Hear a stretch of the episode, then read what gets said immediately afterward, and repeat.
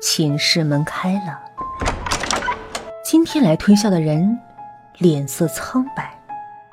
袜子要吗？芳芳随口应了一句：“几块啊？”“十块五双。”“贵了。”小贩冷冰冰的说：“你说几块？”“八块。”小贩却转身走。第二天。